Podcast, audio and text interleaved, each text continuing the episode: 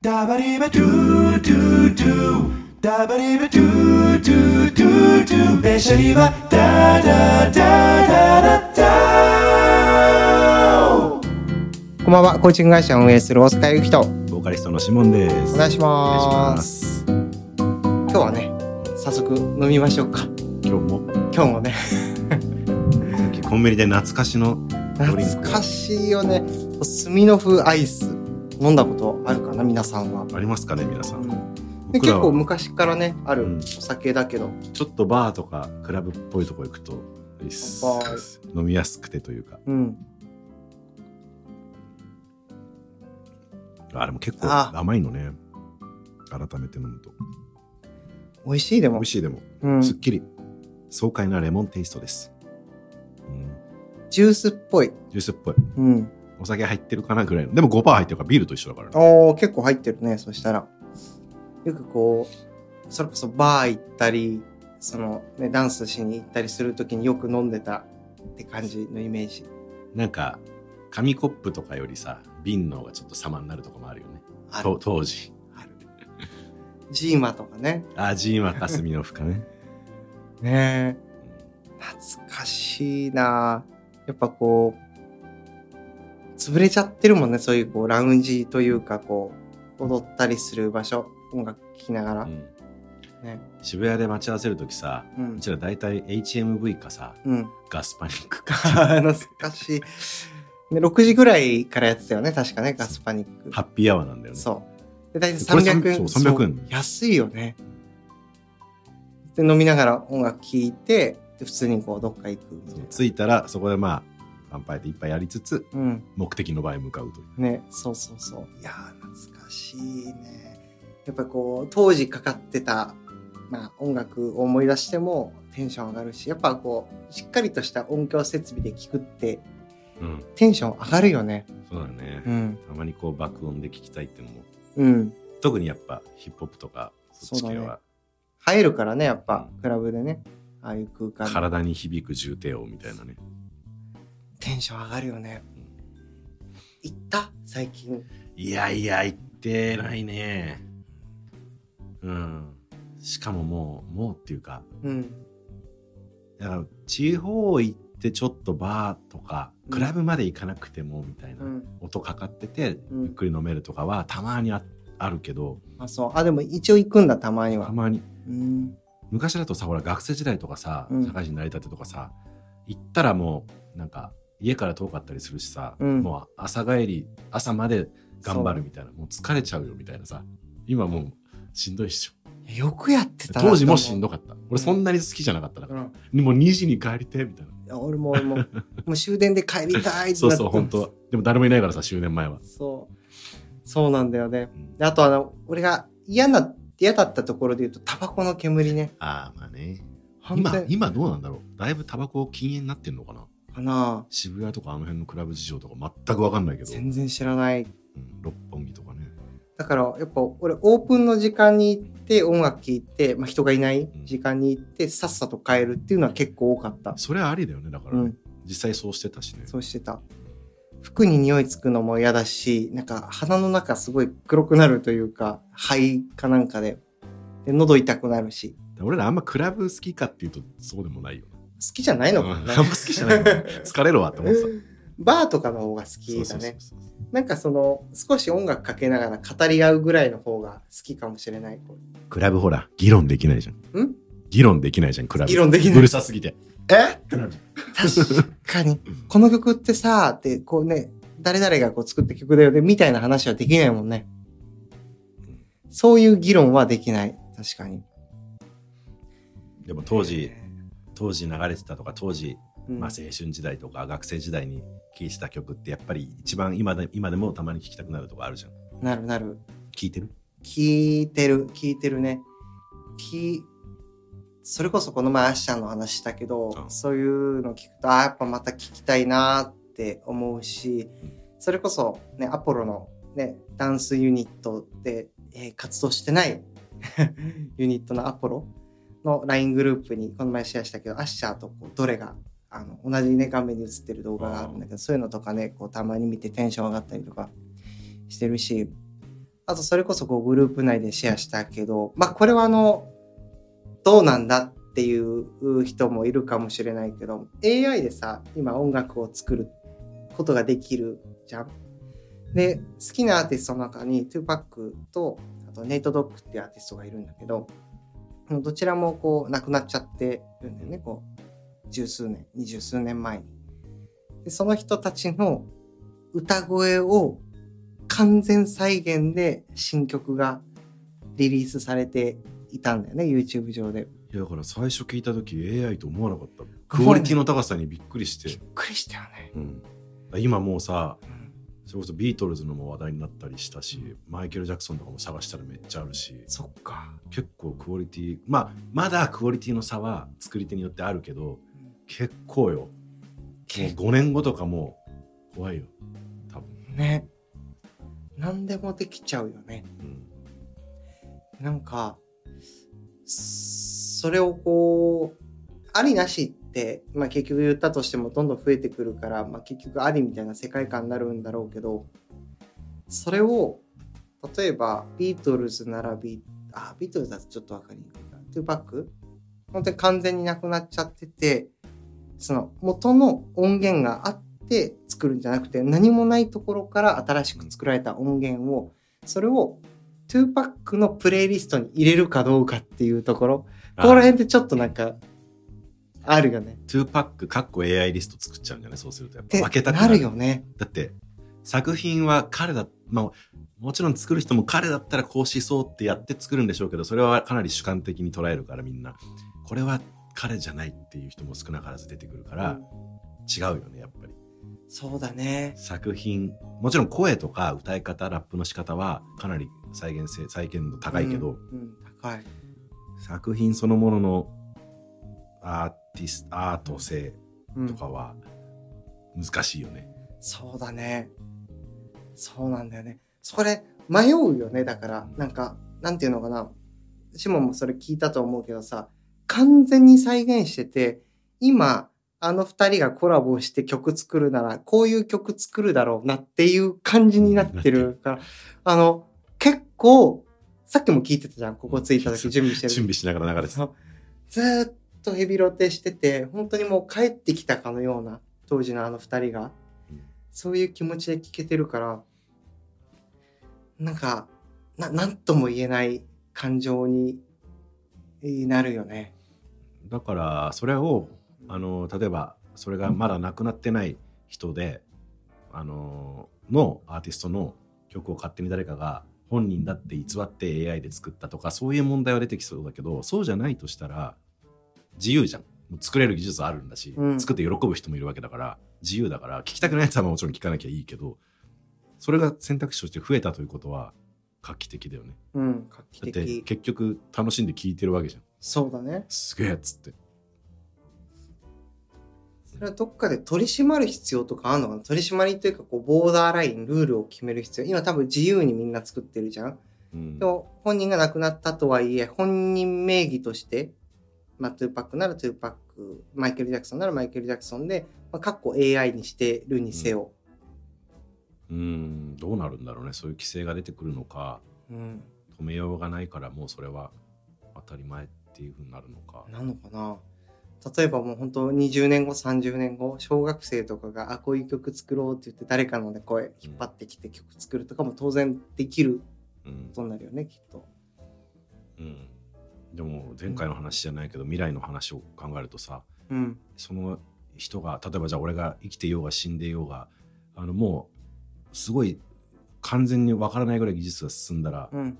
関係ないっていうか俺がしそうなことそれが例えば AI 人工指紋でもいいし、うん声だけで作品だけでもいいけど今もうすでにさこの人だったらこういうこと言いそうっていう AI が相当進んでるじゃんでそれでもうさ本当にその人が生きてるように見えるで受け取る側も受け取る人側もなんか AI だったりする時代になってきたら死とはっていう。みんなコンテンツが生き続けちゃってなんなら生成されちゃう。っていう。なんか現象としては死を超越してるみたいな。もちろんその人は人として死ぬんだけど、一緒じゃんみたいな。もうなんかうん。不死不死感が出てくるよね。そうだね。脳みそもね、あのパソコン上にアップロードしちゃってとかなってくるとかね。うん。まあ、そんなことしなくても AI がそれらしき振る舞いをしてくれちゃうとすると、うんその違いももはやわかんないもんね。アップロードされたものなのか、うん。ね。すごいね。怖いね。怖くもない。怖いっていうか、怖くはないんだけど、うん。見分けがつかないよね。そうだね。例えばシモンがさ、うん今、シモンの、まあ、人工シモンがいて 曲を作ってリリースされたりとかしたらどんな気持ちになる？自分の声っぽいので歌ってるやつ。ああ。自分が聞いてみて、おすごいいいじゃんって思ったら全然いいし、いや、それはまだ俺の方がいいって思えたら、もうちょっと頑張ってって思うかもしれないけど。でも、否定的ではない気がするな。あ、そう。むしろ誰かがそれですごいクオリティ高いものを作ってくれたら、おもうやってください。代わりに僕休んでるんで。一緒でしょだって。そういうこと？ああ、面白いね。そう。かな。そっか。まあでも、そういうもんなのかな。まあ、うんまあ、でもそっか。その曲もさ、収録した後にさ、こう良きように、ね、音程とか調整したりするわけじゃん。って考えると、こう、生の歌声ではなくなってるわけだもんね。そうだね。そう考えてみると、良くなるんなら、自分が録音した声を、うん、それこそ人工知能が分析して、うん、解析して直してるわけだから、一緒確かか。その線引き難しくなってくるね。どこまでがあって。一緒だよね。だからこう最適化してって言ってなんかポチって押したらこう最適化されて、フェイクのキレが2%アップするみたいな。わかんないけどね。嬉しいもんね、そしたらね。。うん難でマイクにもそういう機能が例えば搭載されたとしたら、自動、自動補正機能がどんどんそうそうそう、リアルタイムでね。確かにね。だから芸術芸術がまだ一番その AI とかにとって変わられないって言われつつもうん、そうでもないんじゃないっていうところだよねそうだね、それも含めて芸術でもいいしっていううん。意外と寛容だね。うん取られるっていう感覚ではないんだ。うん。だってしょうがなくね。この間さ、あのナレーションの仕事案件でうん。あの人工 AI のナレーションで仮ナレが入ってて仮のナレーションが入っててうん。でなんかクライアントさんがこれを結構気に入ってるようなのでそれに寄せてくださいみたいな。え？いいじゃんじゃあそれってって思ったけど。確かにもうなんて言うんだろう流れとかイントネーションがすごい人間っぽくてたまになんか数箇所変だけど、うん。で結構今 YouTube 広告見てても AI 使ってるなっての増えてきてるからあるよね。そう。やばいよね。それがもっと精度上がったら本当にナレーターいらないと思う、確かにこう、なんかの解説チャンネルとかでもね、AI 音声使ってるのあるもんね。最初なんか普通の人の声なのかなと思ったら、ちょっとこう、あれ？なんかちっちゃい「つ」が入るとなんか、あなんなんとかてって言ってる。あれがまた面白いね、わざとやってんのかみたいな。あとはなんかこんな喋り方のみたいな。あえてあえてやってるやつ。うまい。やったみたいです。あれは結構好き。ね。え。なんかさ、ハリウッドのストライキ問題とかもあったけどさ、まあ、あれもいろんなね背景があってそうなってると思うんだけどあれもなんかエキストラの俳優さんの件も一つこう要因としてあったみたいでそのエキストラさんのの方の全身の写真を撮ると録画で。で撮って、えーでまあ演じると。でその後その映像の権利はそのプラットフォーム側が持つっていう、まあ、契約になっていると。つまりこのデータ、取ったデータは自由に使えるっていう契約。だから、このデータを使ってエキストラをこう CG でこう作り出すことができちゃうみたいなあ。それで OK みたいなのにこうサインするみたいな契約だったみたいで、そうするとその人がこう出てくる、ね、あれもうなくなっちゃうじゃん。でずっとエキストラの人みたいになっちゃうから、そう。それで揉めたりなんかもあったみたいだからさ。うんそうねうん。そこら辺はなんかね、こう、うまくいってる人とそうでない人の差みたいなのができちゃうのかなとか思ったり、思わなかったり。うん。AI の方がうまいやないかいって言って思ったら努力しなくなっちゃうとかあるのかな。それはない？どうどっちもあっていいってとこなんじゃないのかな。なんかそうわかんないけどそのなんだあれ Web3 みたいな話とかブロックチェーンとかじゃないけど、うん。その、えー生成されたデータとかの証明書的なものがもしかしたら整備されたらこれはまあ AI でとかこれはうん。生身がやってますとか、うん。そういうのはちゃんとこう見える化されるかもしれないしうん。それがごっちゃになっててもいいんだけどそれこそフェイクニュースで AI のさ、生成画像がさそれこそ今のイスラエルとかじゃないけど、ね、話題になってたりするけど一見パッと見なんか大変そうなうん。あの家族の写真見たんだけどよく見たらなんかなんかよ様子がおかしい。手手の形が変とか指が一本ないとか。そうまだそこは今のところだと AI がちょっと甘いけど多分それもさもう3年5年で解決してきちゃうじゃん、そうだそねういよいよそうなってくると本物と変わらない画像を見させられた時に判断できないからできない。うん。うん。ね。だからそういうなんかパッと見えるデジタル証明書みたいなのが出てくるのかわかんないけど。うん。なんか必要になってきそうだよね。うん。これ本物ですっていうやつ。うん。ね、写真家とかもねいっぱいいるけどそれもね画像作れちゃったりとかするとね最高の状態の画像とか作れたらね困っちゃうもんね。写真コンテストなんぞみたいになっちゃうもんね。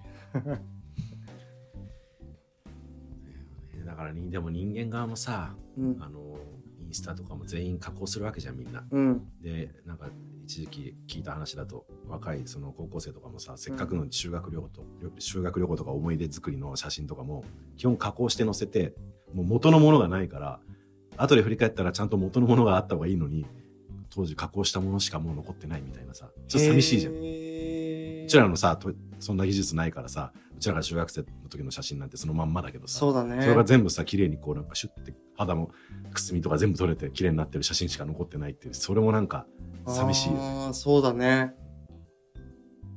だから人間側から AI が作る綺麗な世界に寄ってってる感もあるし、うんそうだね。人間がそれを求めたからっていうのもあるよね。だから、うん。AI の進歩。そうだから言いたか語りたかったの一個ちょっとつつながりそうなんだけど、うん。そう AI がまあここまで進歩したのも結局その時にできるうん。人間ができる最大限のその技術もそうだし、うん。発想もそうだけどできる限りのことをやってそれを超えたいっていう気持ちでいろいろ作り上げてきたからうん。技術が進歩する。そうだね。そう。これ何の時にこの話を思いついたかっていうとこの間一回ちょっと語ったジャミロクワイのバーチャルインサニティっていうミュージックビデオがあはい。れどうやって撮ったんだろうねみたいな、うん。気になって調べたらその解説裏話みたいなやつが載ってて。あの YouTube のあの公式に。ううん。であれもうあの床が動いたりソファーが動いたりしてるうん。動画なんだけどこうやってそう。ムーンウォークみたいなそうムーンウォークしてるどうやって撮ってんだろうみたいな、うん。でもあれはもう外側の箱をこうやって動かしてでソファーも片っぽここ動かしたらこっちは引っかかってるからここだけ動くみたいな。そういうのを計算して外側をずっとみんな大人数で「はいせーの」みたいな感じで動かすみたいな。だからここに座ってるけどこう部屋が本当にこうやってそうそうそう。動いていくような。で自分だけが中で動いてるように見せるっていう錯覚トリックを使ってるんだけどすごい。なんかさ分かんなかったらなんかすげえな新しい技術使ってんのかなみたいな思って張り合おうとしてそのそれが新しい技術を呼ぶかもしれないし。そっか。そうだね。そうなんか昔のそのよく今あるピンマイクとかもさ、うん。最初は技術大したことなかったのがあのなんか金ちゃんが日本の芸能界になんかうん普及したって話を聞いたことあるけど、へー。ややってみてできるんでしょみたいなやってやったらみんながこうこぞってもっといい品質をってやるかうんうんうんらそれでまた飛躍的にクオリティが上がるとかもあるから、とにかく今ある限界を突破していこうっていうのが多分大事なんだろうね。うん。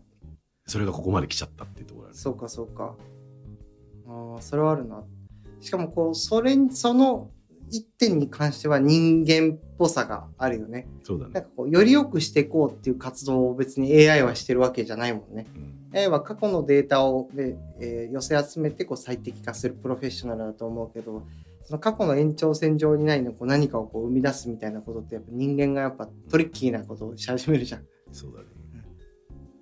だ SF とかもうん昔はもちろん理論上極めていったらいけそうなところをみんな表現してきたけど、うん。それが結局実現いっぱいされてきてるわけだからそ,、ね。れがまさに、うん。人間ってすごいよね。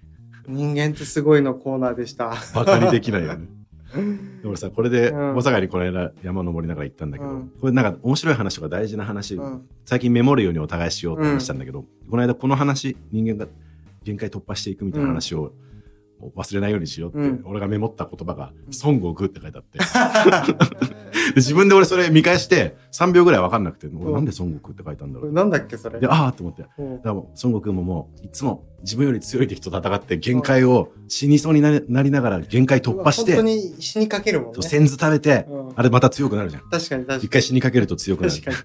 あれをパッと イメージして、俺孫悟空ってメモってたの。すごいメモだな、それ。そうそそれ、3文字でしょ？3文字。集約されてるわ。まあでも人間っぽいね。そう考えると悟空って。そうだね。うん。まあ、ロマンあるよね。やっぱり限界はないんだっていうか。うん。うん。ない。だって、300年前、400年前からすると、電車って何ぞとかさ、うん飛行機が飛んでるとか、意味わかんないもんね。ねグリーンバック？貼ってみたいなでしょ？マイク？ワインかこれ。ね昔の人がさ本当に、ね、例えばうちらのひいひいひいひいじいちゃんあたりがここに来たとしたら何のこっちゃわかんないだろうね。ビビるよね。ねエスカレーターって触ってみるこれ。ねいたいって言うかもしれないもしかしたら 触っていいやつみたいこれはなんだこの美しい入れ物はって言ってねな。スマホとかさ、なんか妖怪レベルの怖さじゃない、ね、光った。音鳴った。音鳴るって普通はないもんね。勝手に一人でに音鳴るってあんまないもんね。電化製品がない時代だったらね、びっくりだよね。ね。そうだよね。ほんとコツコツと積み上げてきた人類のうん。知恵が、すごいね。ね。だってアフリカの動物たちはもう千年前と同じ生活してるわけじゃん。うん。そう考えたら本当にすごいよね、人って。人ってすごいね。ね。だから確かになんか AI なんかこうちょっと怖いとかそういう側面もあったりするかもしれないけどそれを上回るだけの人のこう発想力というかチャレンジングさみたいなのは創造性？うん。あるだろうね。うん。うん。安泰な気がしてきた。あとまあ AI でよくその恐れるって意味で言うとさ、うんあの人間に敵対してうん。自分 AI を守って人間を滅ぼすみたいな極論だけど、うんそういう軸軸で語られたりするけどもしそうなったとしたらうん。それでいいんじゃないって思っちゃうなんかそこまで AI がそうなってる時っていうのは人間より圧倒的にもう AI は賢いわけだから、うんそれをそいつらがそう判断した場合もう譲って次の世代は AI ですと 宇宙に羽ばたいてくださいみたいななるほどそういうね。気も少しあるなんか言ってそれで絶滅させられるぐらいだったらまだ多分人間はさ戦争したり争い事してるわけじゃん、うんい。らねえよそんな奴らみたいうな、ん。話じゃん合理的に考えて AI がいらないと判断したと。っていうことさえちょっと考えることあるな、ああ、それは面白いね。うんそこまで。でして人間が生き続けることがじゃあ大切かっていううん。こともあるそれだったら AI が、ま、さらに自分たちでどんどん進化してもうなんか宇宙の真理とかどこまでじゃあうん。見えるのみたいな、うん。そっちの方が面白そうじゃん、そうだね。AI 頑張れみたいな そうだね。まあ、それをこう俯瞰的に観察できるなら一番ハッピーだけど、ね。ねそれが惜しいところ、ねそれができないそうだね。ああ、面白い。まあでも発展っていう意味で言うと、こう人間の意思を継いで AI がやってくれるのだとすると、それはそれで確かにいいかもしれない。うんやれるなら、やれるもんなら。でもなんだろうね人によっていろいろ言うけどうん。AI が敵対的になるって気もしないと個人的には思ってるんだけど、うん。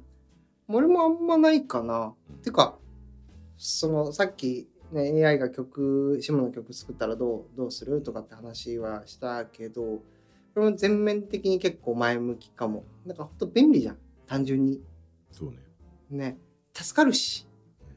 で、働かなくていいんだったらずっと議論していられるじゃん。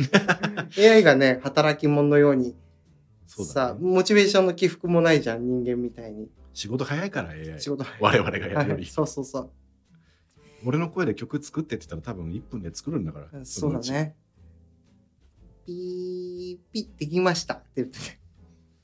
100曲作ってって言ったら100曲作ってくれるよね、きっとね、すぐ。もうちょっとバラードがいいなとか言ったらうん。で、なんとなく作ってもらったやつを、あ、じゃあこれ自分で歌ってみようって言ってね。ああそれでもいいし、ね。まあ、チャット GPT とかそんな使い方じゃん、今。確かうん。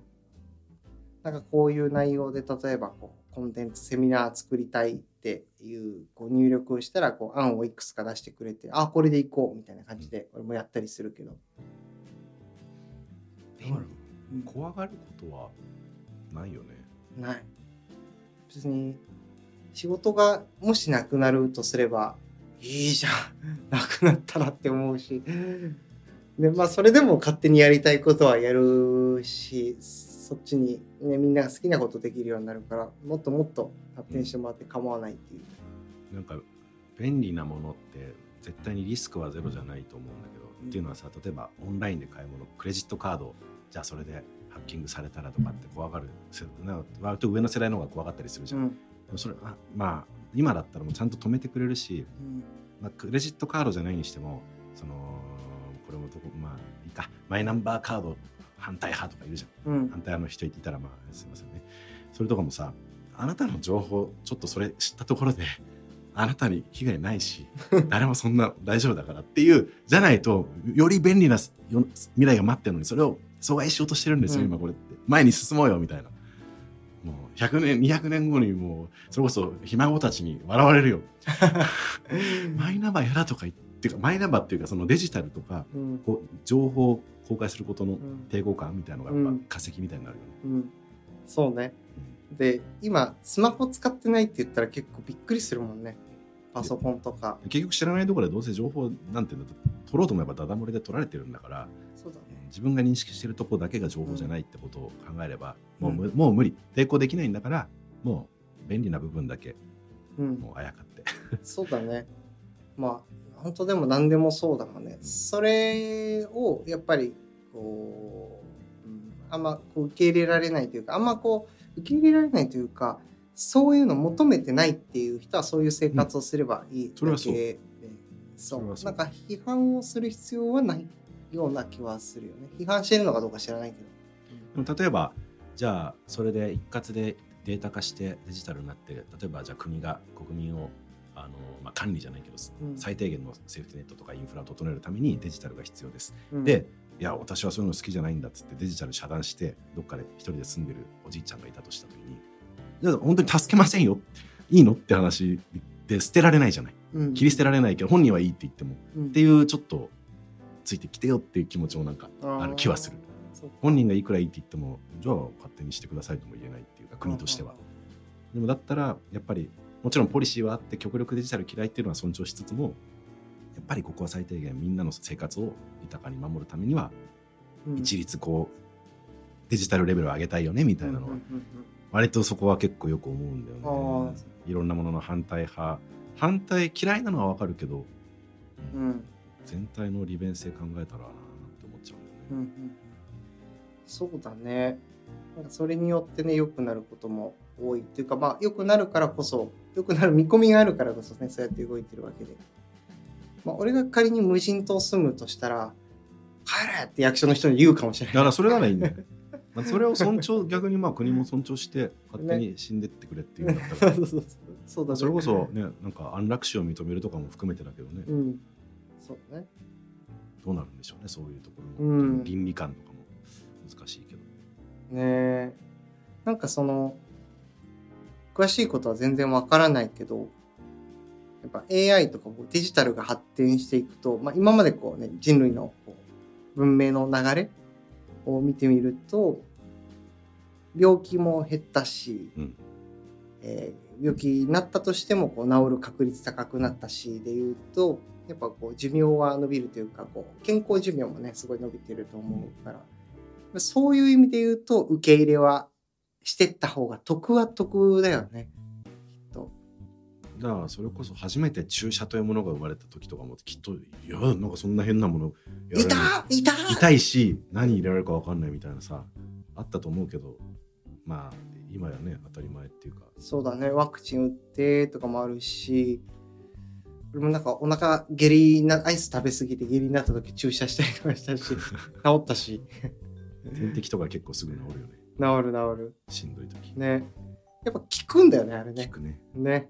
点滴なんかでもしたのも相当昔だけど多分俺、これ、文明が500年前だったら俺5回死んでる多分。一回しか死ねないからあ、そっかそっか。5周してる5周してる？5周してやっと今のうん。36歳そうだね。それもあるかもね腹も壊すし、謎の病気にもなったし、うんだからそううん、もちろんうーんどこまでたっても人間と機械との差とかっていう意味ではうんただの医療行為今までのねその変わってきたみんな人間が馴染んで受け入れてきたものとちょっとまた違うところあるかもしれないけどやっぱり慣れていくんでしょうね、みんな。まあ、最初はやっぱ怖い、うん。まあ怖いもんね。それはある。うん。しそうこう言ってる間に我々ももう30半ばでアラフォーになってって中で今のさあのこれから生まれてくる子たちがうん。10歳でさらに新しいところの技術をのネイティブになっていった時に、おじさんまだそれ受け入れられてないのみたいな言われてるじゃん、言われてるかもしれないね。うん。うん。あれとかもそうだけどその機械とかだけじゃなくて価値観とかそうだね。含めて、うん。なんか多様性っていうところで言うとさ、なんか最近こう、ポリティカル、ポリコレだからなんだっけな、ちょっと調べたね。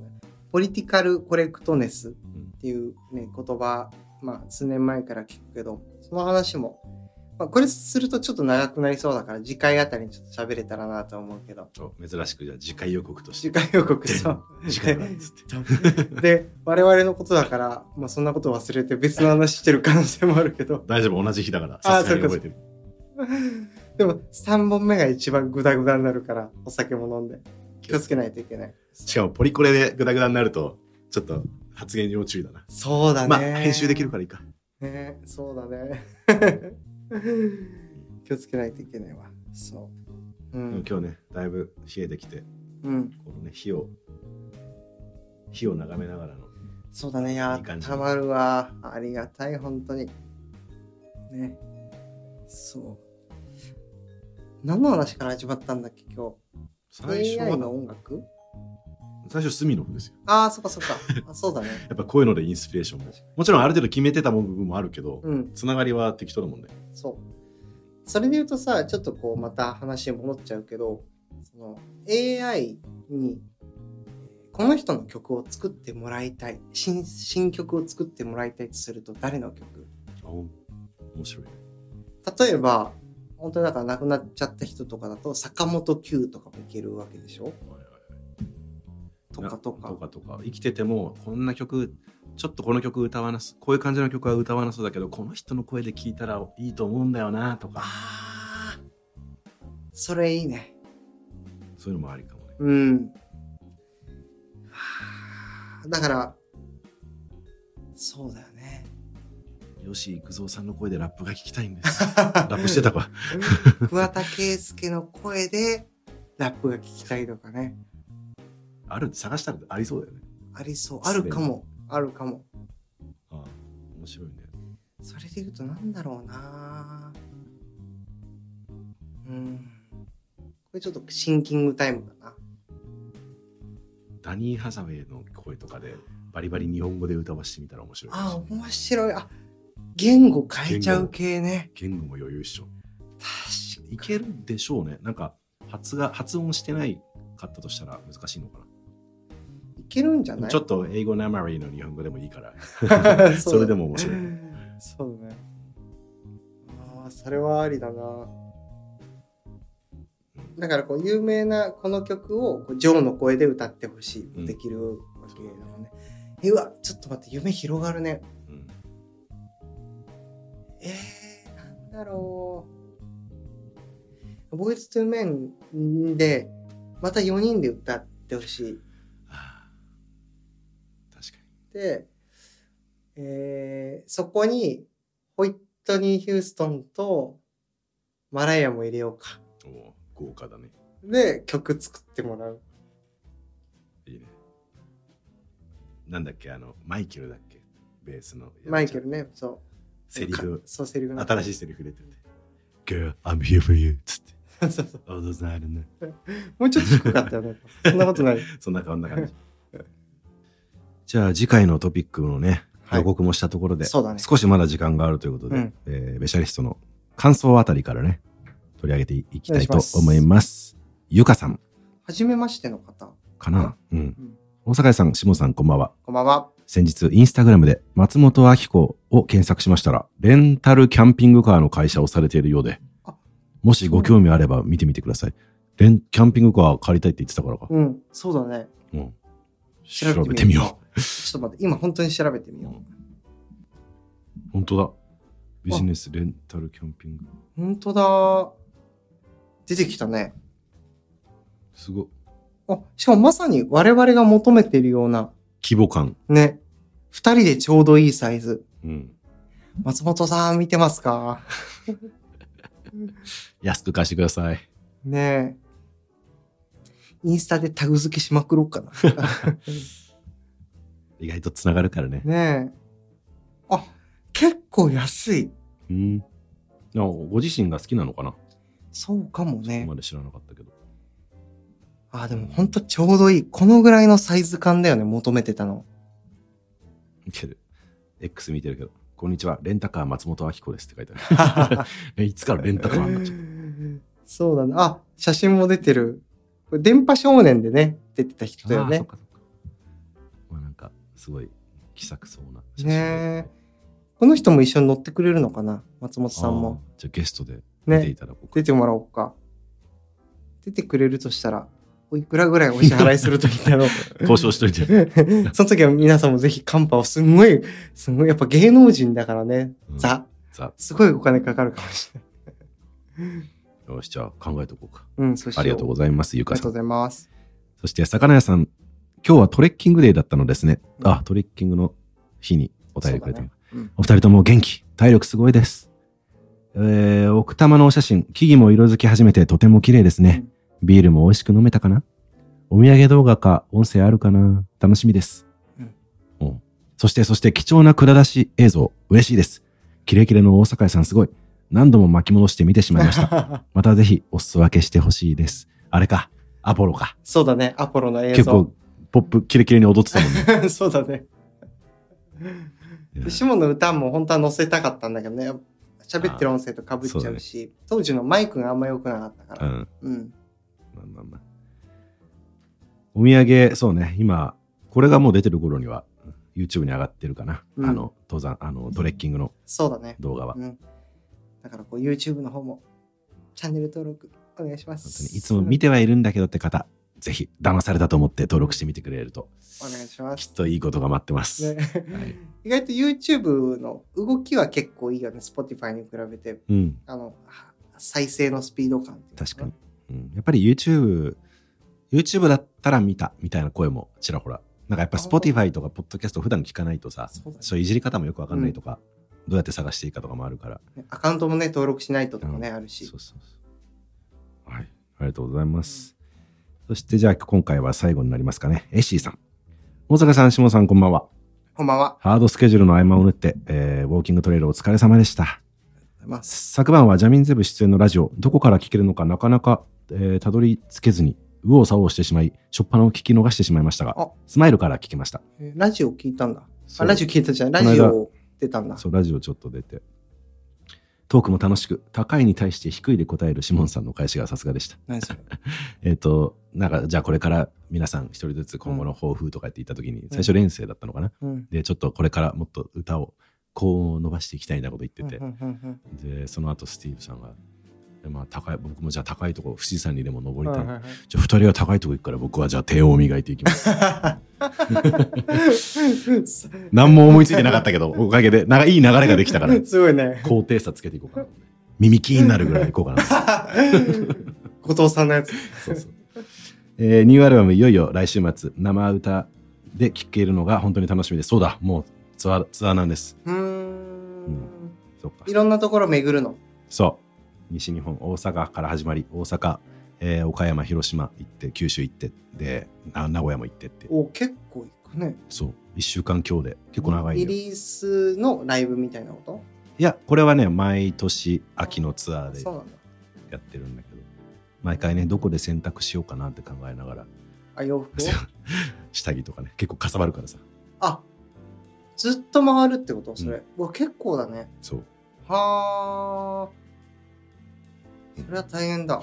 昨年秋と今年の春に続いて私にとって3回目のジャミンゼブライブあそうなんですねまだ3回まだって言ったら失礼3回もありがとうございますうんお会いできるのを楽しみにしておりますまあ、場所によってはそもそもジャミンが行かないエリアとかもあるだろうからね。そうだねと。うーん。メイシーさんもどこで聞くのかあれだけど。うんね。ライブか。全然行ってないわ。確かにうん。俺も行く側としてはあんまり最近行ってないな全然ない。うん。何行きたい？いや、本当に前ここで話したのか覚えてないけど、スティービー・ワンダーのは行きたい。俺生で聞いたことないからなうん日本にはもう来ないだろうからね、現地に行かないとかなとは思うけど、来ないかな来ないかいや、来てほしい。来てほしい。なんかチケット代10万とかもしかかったとしても行きたい。うんねね全席10万円。もっと高い。それで言うと1週間とか空けてアメリカ行ってうんそのスケジュールもちろんある程度調べつつもそのスケジュールで見れるだけ見るみたいなのがそういう週を作ってもまあまあ金かかるかもしれないけど現地で聴く音楽っていうとどうなんだろうあっちまあ物価は高いからな。でも意外とチケ代はお手軽だったりするかもしれないし。本当にいろんなライブを回っていくみたいな。あ、いいね。あこんなああの有名な人こんなとこで歌ってんだみたいなのもあるかもしれないし。ね。こうライブハウスとかね、そうそうちっちゃい。意外と。あ、確かになんか、俺マックスウェルとかフォローしてんだけど、マックスウェルとか意外とちっちゃい箱で歌ってたりするから、え、こんな近くで聴けんのとか思懐かしい。う。行ってみたいな。あベイビー。俺マックスウェルのライフタイムがすごい好きなんだけどさ。あれね。平井堅の楽園うんみたいなやつ、うそうそう。楽園がちょっと寄せたっぽいやつ。ね、あれとか俺高校のさ通学時とか帰る時にずっとこう MD で聞いててさあれを聞くとすごい思い出すあの通学路を、あるよね。うよく聞いてたね。懐かしい。そろそろかな？そうですね。本当いろいろコメントありがとうございます。そしてライブでねお会いできる方は僕も楽しみにしております。ちなみにライブの見どころは何なの？やっぱ特にこのツアーはうん。やっぱねうーんと大体割とライブハウスとか距離感が近いからうん。あのーそう。そうあの近い。その息遣いとかも伝わるような会場が多いかもしれない。あーライブの醍醐味じゃん。そうそうそう。だからそれが好きって方もね多いだろうしあとはまあちょっと食事できるところもあれば。あーあディナーショー的な意そうだね。うん、ディナーショーっていうかまあライブハウス結構さ、うん。あのそれこそブルブルーノートとかビルボードとかさ、ああいう感じ、あまあそこまでーじゃないにしても、まあ、ちょっと飲みながらちょっとつまみながらあーいいね。これが配信されてる頃にはもう終わっちゃってる？終わってますねあ、そっか。ああ、じゃあしょうがないか。まあでもあの年に2回ツアーもやってるしそういうねライブハウスもちょこちょこやってるからうん。音楽最近生で聴いてないなって方はそちらもぜひチェックしていただけたそらうだね。コーチングラジオファンの方もぜひぜひ。そしてジャミーンファンの方も コーチングラジオも聞きつつうん。大阪にコーチ早く受けてもらってほしいな 俺は常々思ってる。結構聞いてくださってる人も、そう、コメントとかで、やっぱ、あの、シモンのね、こうジャミンファンの方でさ、こうね、ベシャリバ聞いてくださってる方とか、やっぱコメントをさ、うん。こっちに書いてくれるじゃん。それと同じ方が書いてくれてたりするから、やっぱ、やっぱりこう、なんなんていうのかな。フットワーク軽いっていうのは、ななんていうの？あれど、どういう現象なのかわかんないけど。いやだからいいなと思ったり刺さるとちゃんと本当に聞いてくれたり深く追ってくれるからうん。なんか熱いココメントするっていうのってすごいハードル高いじゃん。なんかそれがなんかすごく嬉しいなっていう。そうそういう方はねうん。本当にいっぱいいてくれてうん。嬉しい限りですありがたい。という感じでしょうか。そうですねはい。ベシャリバは毎週水曜日の20時から配信しております。Apple Podcast、Spotify、YouTube で、えー聞いてね。聞いてね。なんて言ってさっきいつも。お便りもお待ちしております。今回も最後までご視聴ありがとうございました。バイバイ。